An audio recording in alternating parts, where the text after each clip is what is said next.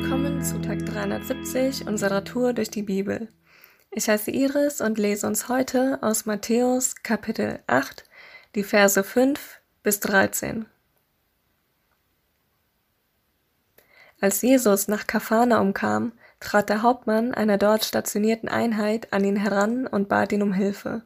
Herr, sagte er, mein Diener liegt gelähmt und mit furchtbaren Schmerzen bei mir zu Hause.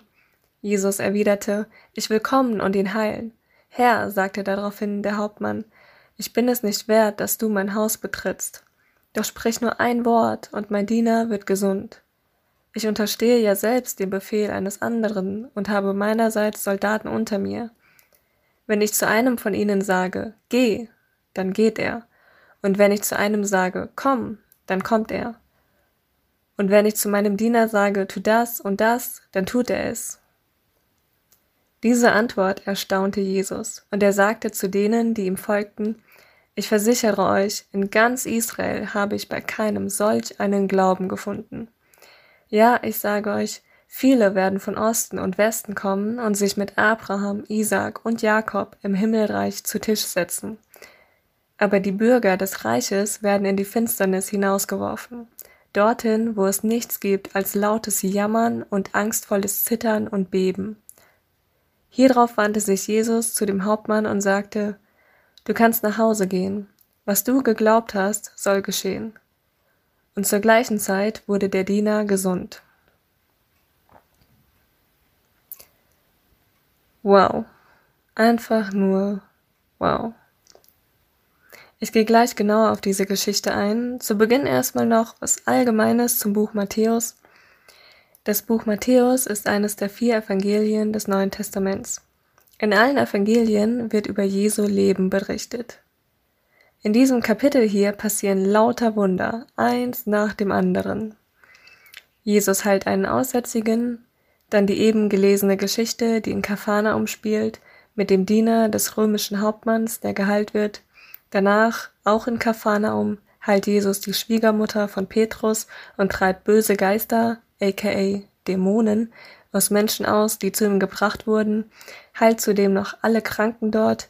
Später, als Jesus mit seinen Jüngern in einem Boot auf einem See unterwegs ist, kommt ein heftiger Sturm auf und Jesus bringt diesen Sturm mit seinen Worten zum Schweigen. Und am Ende des Kapitels befreit Jesus im Gebiet der Gadarena zwei Besessene von ihren Dämonen. Ich konnte mich am Anfang gar nicht entscheiden, worüber ich in dieser Podcast-Folge reden sollte. Finde alles so interessant. Hab mich dann letztendlich für die Geschichte mit dem römischen Hauptmann entschieden. Ey, diese Geschichte, ey. Immer, jedes Mal, wenn ich sie höre, bringt sie mich einfach nur zum Staunen. Gerade vor kurzem habe ich ein Meme zu dieser Story gesehen, ist als Satire gemeint.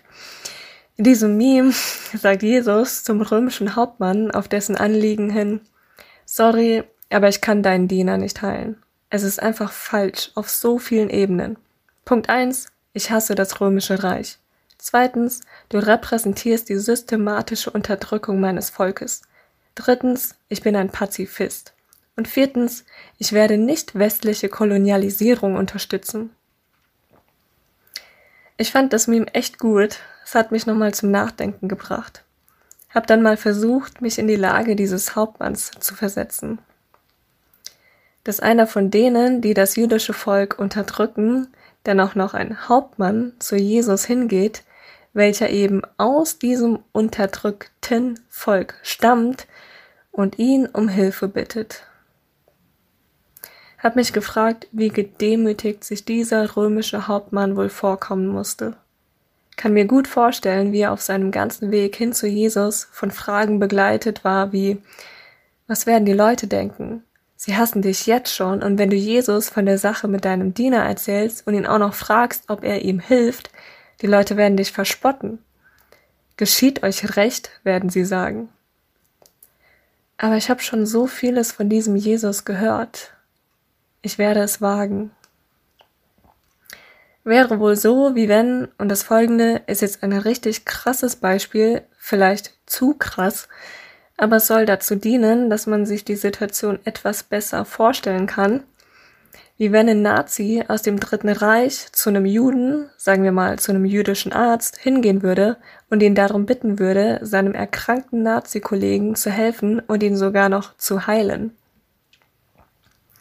Wie viel Überwindung das den römischen Hauptmann gekostet haben muss. Dann geht er trotzdem hin und droppt dann einfach diese Line, sprich nur ein Wort und mein Diener wird gesund. Denn diese Erklärung, die er bringt, muss es gerade eben nochmal vorlesen.